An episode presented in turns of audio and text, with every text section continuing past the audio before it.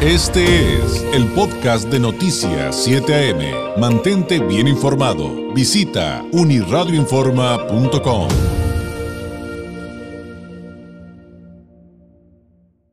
Llegó el momento del migranálisis de Continente Móvil, en esta ocasión con el doctor José Israel Ibarra González, cofundador de Continente Móvil, egresado del doctorado en estudios de migración de El COLEF, candidato al Sistema Nacional de Investigadores, profesor de comunicación en la Ibero Tijuana. Israel, ¿cómo estás? Muy buenos días. Muy buenos días, David. Un saludo a toda la audiencia. Oye, pues hoy nos vas a platicar, nos vas a informar acerca de los pasos que debe seguir una persona en contexto de movilidad, un migrante, para poder trabajar en México. Y por cierto, eh, también eh, esto relacionado con eh, lo que se necesita para que una empresa, evidentemente Israel, pueda contratarlo. Así es, David. Este día pues vamos a hablar un poco del complejo entramado de, la legislación eh, migratoria mexicana respecto a pues personas extranjeras que desean trabajar en nuestro país, los empleadores y en sí pues la dinámica eh, laboral que se tiene que llevar a cabo eh, ya sea desde afuera del territorio nacional para ingresar o ya dentro del territorio nacional. Entonces, bueno, la información es producto de una guía de trámites eh, que elaboraron tanto la Organización Internacional para las Migraciones como la Organización Internacional del Trabajo y el propio Instituto Nacional de Migración. Entonces vamos a empezar eh, pues por los grandes eh, puntos. En, en, primer lugar, pues nos vamos a referir a personas extranjeras que se encuentran fuera del territorio nacional y que pues necesitan que un empleador solicite una visa por oferta de empleo ante el Instituto Nacional de Migración para que luego puedan eh, ellos ingresar al territorio nacional. Digamos que este es el primer supuesto. Y luego el segundo supuesto, pues son las personas extranjeras que están en una situación migratoria regular dentro del territorio nacional ya eh, y que deseen cambiar su estatus a una actividad remunerada. Normalmente son personas que cuentan con una residencia temporal ya dentro del territorio o estudiantes también que no tienen una, un permiso de trabajo y quieren tramitar ese permiso de trabajo.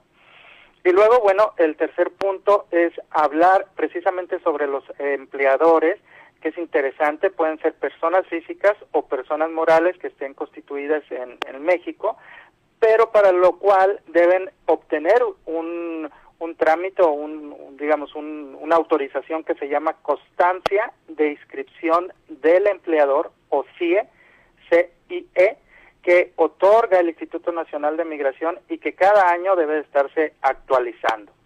Y bueno, tenemos otras variantes muy interesantes que se utilizan en frontera sur, que son las tarjetas de visitante trabajador fronterizo, que permiten para las nacionalidades de Guatemala y Belice laborar, laborar en Campeche, Chiapas, Tabasco y Quintana Roo. Entonces, bueno, más o menos este es el panorama eh, general en cuanto pues a esta legislación migratoria. Entonces, eh, ¿Qué es importante señalar? Bueno, ¿cuáles son las condiciones de estancia que permiten realizar actividades remuneradas dentro de nuestro país? Las condiciones de estancia son residente temporal, cuya tarjeta debe indicar expresamente que el titular cuenta con permiso para trabajar, residente temporal estudiante, donde eh, la actividad debe de ser acorde con los estudios que está realizando el, la persona poseedora de esta residencia temporal de estudiante y que debe de solicitar el permiso de trabajo. Y luego tenemos la condición de estancia de visitante con permiso para realizar actividades remuneradas si la estancia es en territorio nacional por menos de 180 días. Si es por más, es residencia temporal, la condición de estancia. Si es por menos de seis meses, la condición de estancia se le denomina visitante con permiso para realizar actividades remuneradas. Esa, esa diferencia es muy importante obtenerla siempre o, tenerla muy clara, ¿no? Si es menos de seis meses es una condición de visitante, si es entre seis meses y cuatro años es una condición temporal y más allá de esos cuatro años pues ya es una, una condición de residencia permanente. Y hay otras variantes, bueno, mencionábamos las de eh, trabajador fronterizo, pero también está la de razones humanitarias, que ahora se ha manejado bastante y permite trabajar a las personas que, eh, pues ya sea consiguen una visa para entrar con razones humanitarias o consiguen la condición de estancia dentro del país. Y bueno, una cosa también importante aclarar, David, es la diferencia entre una visa y una eh, condición de estancia, porque puede prestarse a una confusión. Una visa va a ser el, el, documento que va a expedir, en este caso México, desde un consulado en el extranjero y que va a permitir a las personas ingresar a, territorio nacional con un pasaporte válido y que puede tener como motivos eh, una oferta de empleo. Independientemente de esto, está la condición de estancia, que es ya en territorio nacional, es, eh, digamos, la situación regular en la que se ubica un extranjero en atención a su intención de residencia, ¿sí? No es una visa la condición de estancia eh, propiamente, sino, como lo dice su nombre, es por qué razones estás eh, residiendo aquí en México. Entonces hay que tener eh, claro esto para eh, poder hacer el trámite adecuadamente. Entonces, bueno, ya, ya una vez que se tiene clara la diferencia, sabemos que la visa por oferta de empleo es aplicable si la persona está fuera del país y entonces tiene esta oferta por parte de un eh, empleador en México. ¿Qué hay que tener en cuenta? Cuando se está fuera del país, que se está en otro territorio, el empleador va a tener que ingresar el trámite de autorización de visa por oferta de empleo ante alguna oficina del Instituto Nacional de Migración en territorio nacional. Y luego deberá comunicarle a la persona que quiere eh, emplear en el extranjero que ya hay un oficio autorizando que ingrese a México.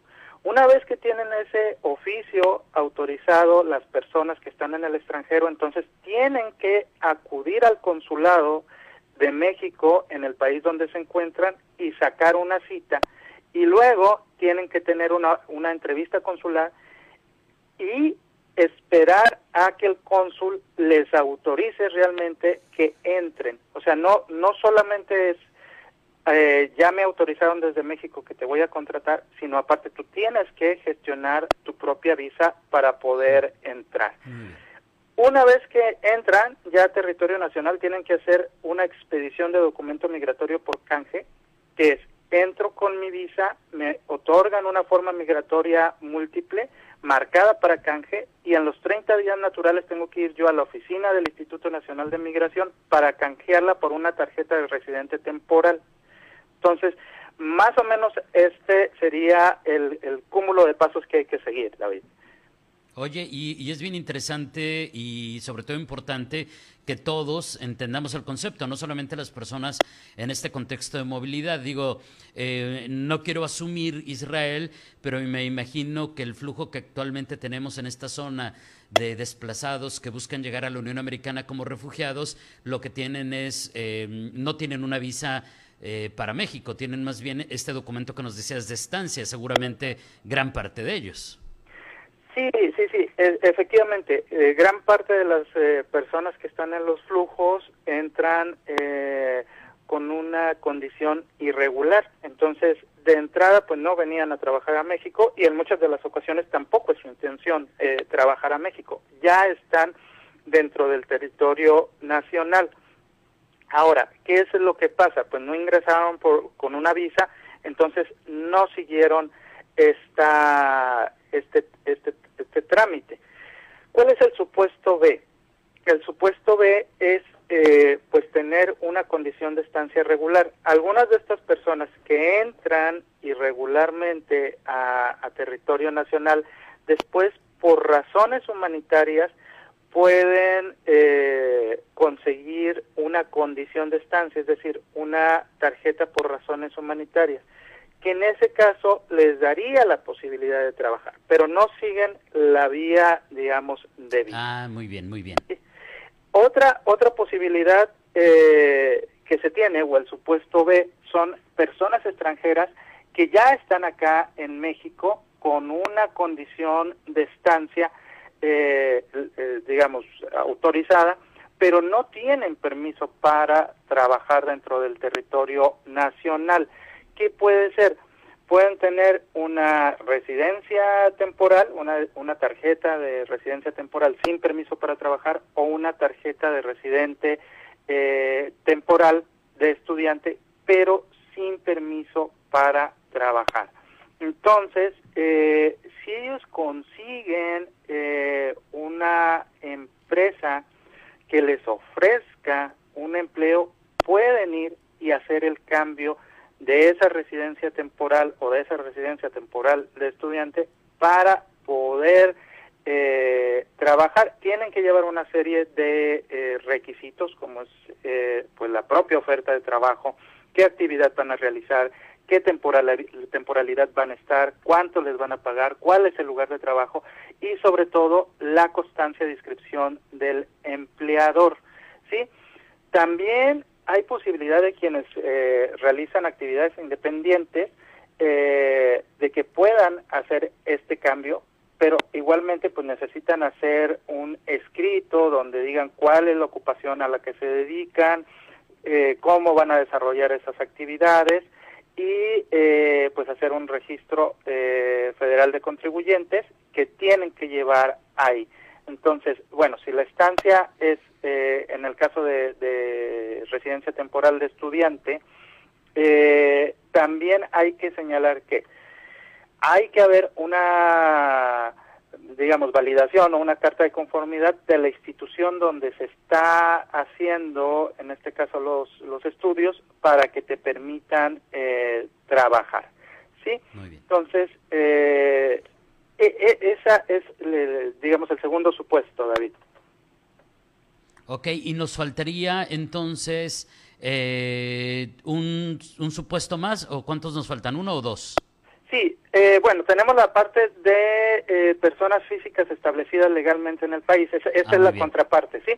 Eh, las que vimos es desde el punto de vista de la persona que desea ingresar vía una visa o cambiar su estatus migratorio ya estando en territorio nacional, pero la otra es yo soy una empresa y yo quiero contratar a una persona que es extranjera por eh, las razones de que no he encontrado aquí eh, quien realice ese trabajo eh, y eh, pues yo yo quiero hacerlo. Entonces lo que tiene que hacer la empresa ya sea persona física o moral es ir a las oficinas del Instituto Nacional de Migración obtener la constancia de inscripción del empleador sí y en, eh, bueno, el supuesto señala que debería estar listo en 10 días hábiles. Y bueno, también el Instituto Nacional de Migración puede hacer visitas de verificación a las empresas. Esto es muy importante. Sobre y, y es algo que muchas empresas no quieren hacer. Es decir, se acercan las personas migrantes y le dicen, oiga, pues sé hacer esto, ¿no? Contrátenme pero como tienen que ir a tramitar esta CIE y aparte hacerla cada año y aparte estar dispuestos a que les hagan estas visitas de verificación y bueno, también les piden cuántas personas tienen trabajando, cuántas son extranjeras, porque solo puede ser el 10% de extranjeros los que trabajen dentro de cada empresa.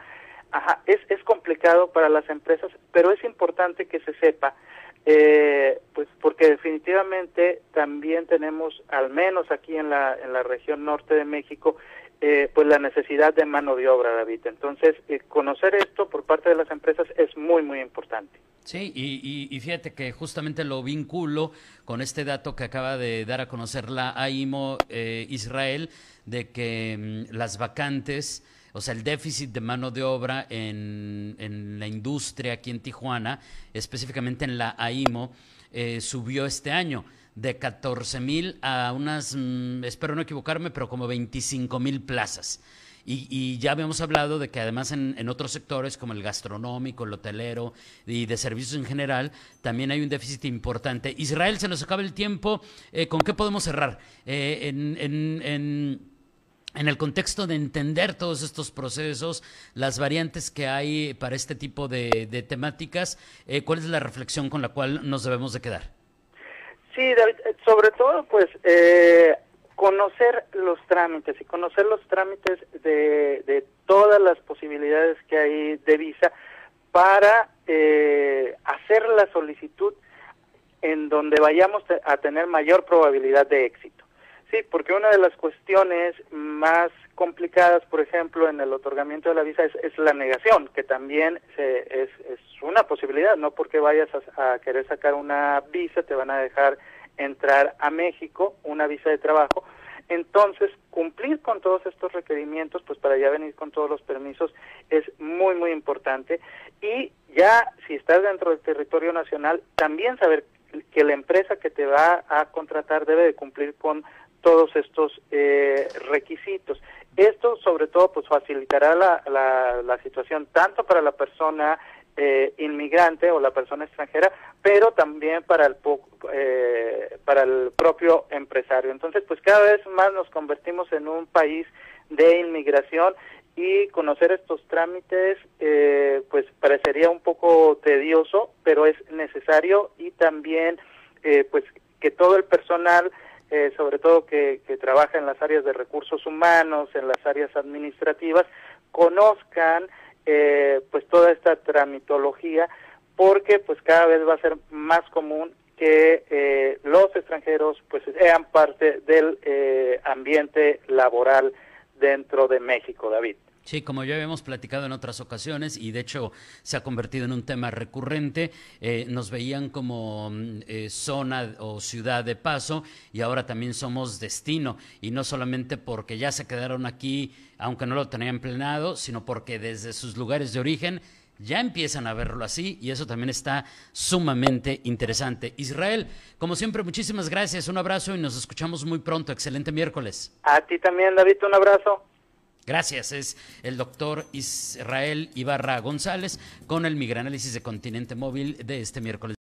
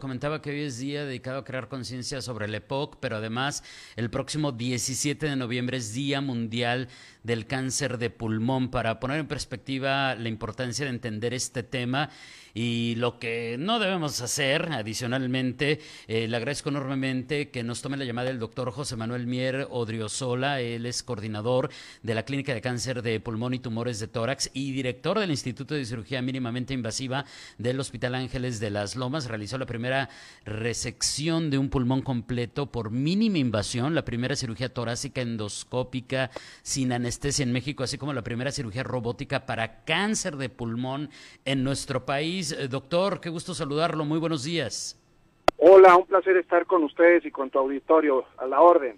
Eh, ¿Cómo pone en perspectiva el, tema de nuestros pulmones en el contexto de que es el Día Mundial de Cáncer de Pulmón el próximo 17? Y evidentemente, doctor, por supuesto, los factores de riesgo. Claro, mira, el cáncer de pulmón es el eh, actualmente a nivel mundial el número uno en mortalidad por cáncer. Es decir, el 18.5% de todos los pacientes que mueren de cáncer en el planeta mueren por cáncer de pulmón. México no se escapa a estas cifras, de hecho comparte el mismo porcentaje. Eh, eh, afortunadamente en México tenemos eh, pues un número menor que en el de otros países, pero no es un número despreciable. Aproximadamente 8.000 personas son diagnosticadas cada año de cáncer de pulmón en México y sabemos que de estas personas la mayoría, más del 90%, van a morir de esta enfermedad. Esto debido a que desafortunadamente el cáncer de pulmón se diagnostica siempre en etapas tardías. El cáncer de pulmón se puede curar cuando lo detectamos en etapa 1, pero desafortunadamente pues son los menos de los casos. Por eso lo importante de este día y el mensaje para enviar a la población. Si la gente es mayor de 50 años y fumadora de más de 30 paquetes de cigarrillos al día, al año, perdón, eh, son personas que se deberían de hacer un control anual con una tomografía. La tomografía de tórax actualmente es el método de detección temprana para cáncer de pulmón. Cuando los detectamos en etapa 1, la posibilidad de curación es arriba del 90% a través de una cirugía de mínima invasión, que como anunciaste en la introducción, es lo que hacemos nosotros. Ahora, eh, eh, ¿qué hay respecto al asunto de lo difícil que es para una persona a quien se le diagnostica una enfermedad de esta naturaleza eh, el dejar de fumar y cómo, cómo le ayudan a enfrentar algo que finalmente es una adicción durísima, ¿no, doctor? Así es, mira, la adicción a la nicotina en este caso es de las adicciones más potentes que hay. Eh, nosotros sabemos que actualmente con el, con el tratamiento disponible, que es la farmacoterapia, la terapia de sustitución con nicotina y la psicoterapia, aproximadamente dejarán de fumar un 10% de los que lo hagan. Esto es un drama porque desafortunadamente el 90% seguirá fumando.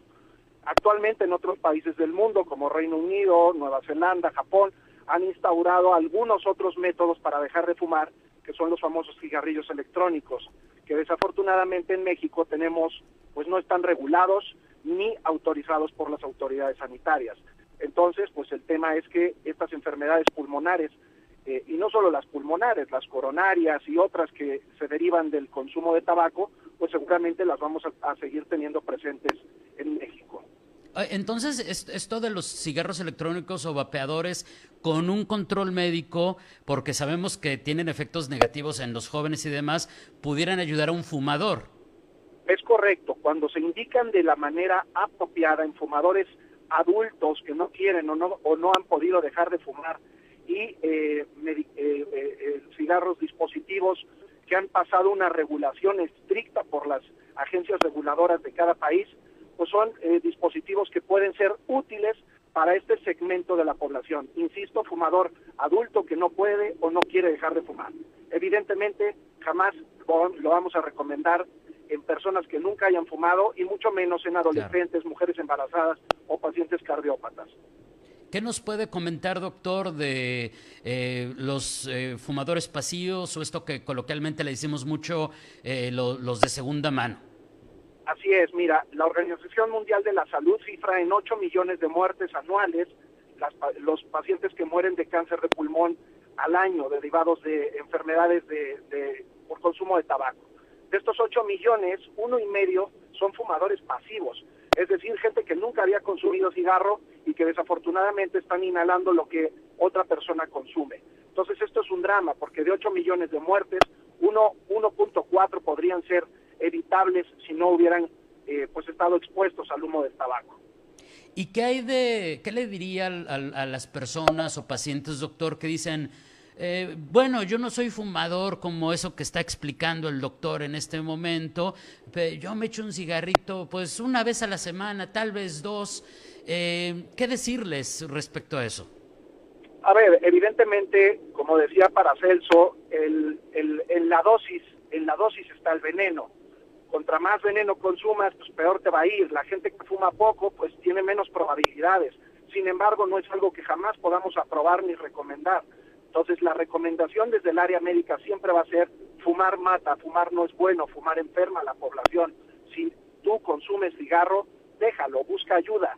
Si no puedes dejarlo, consume otra cosa que sea menos perjudicial para tu salud, pero de ninguna manera jamás podremos eh, dar el consentimiento para que la gente fume poquito, ¿verdad? Como suelen decir. Claro, sí, sí, y, es, y eso iba, y hacerlo de la mano de, de, un experto, por favor, de un médico. Focos rojos, doctor, cuando hablamos de cáncer de pulmón, ¿cómo podríamos darnos cuenta que algo ya no anda bien? Pues mira, el cáncer de pulmón, insisto, tiene cuatro etapas, uno, dos, tres, cuatro. La uno es curable. Entonces, el reto está en encontrar a los pacientes en esta etapa para poderlos curar. Entonces, los síntomas más frecuentes del cáncer es la tos, la tos que cambia de forma, que dura más de tres semanas, que tiene expectoración eh, eh, marrón, a veces con sangre, que presentan fatiga, cansancio, falta, falta de la respiración cuando hacen ejercicio, pérdida de peso, incluso ronquera. Cuando estos eh, síntomas se presentan, pues tienen que acudir con el especialista, en este caso el neumólogo, el cirujano de tórax, somos los indicados para tratar esto. Recuerden que el cáncer de pulmón en etapa temprana es curable si se detecta a tiempo y se trata con cirugía de mínima invasión. Doctor, le agradezco enormemente este tiempo, que nos eh, deje estas reflexiones. ¿Un mensaje para cerrar? ¿Algo a manera de conclusión? Pues nada, que eh, la gente, nosotros siempre decimos que hay esperanza, el cáncer de pulmón eh, es curable si lo detectan a tiempo, escuchen a su cuerpo, escúchenlo porque siempre avisa, dejen de fumar y busquen ayuda. Estamos a sus órdenes en cualquier red social, busquen José Manuel Mier y cirugía mínima invasión y ahí estamos. Doctor, gracias, un abrazo a la distancia, buen día. Gracias a ustedes, bye. Es el doctor José Manuel Mier Odriozola, coordinador de la Clínica de Cáncer de Pulmón y Tumores de Tórax y director del Instituto de Cirugía Mínimamente Invasiva en el Hospital Ángeles de las Lomas, evidentemente la capital de nuestro estado, hablándonos de este tema del cáncer de pulmón, que este 17 de noviembre pues, es el día dedicado a crear conciencia de esta terrible enfermedad. Este fue el podcast de Noticias 7am. Mantente bien informado. Visita unirradioinforma.com.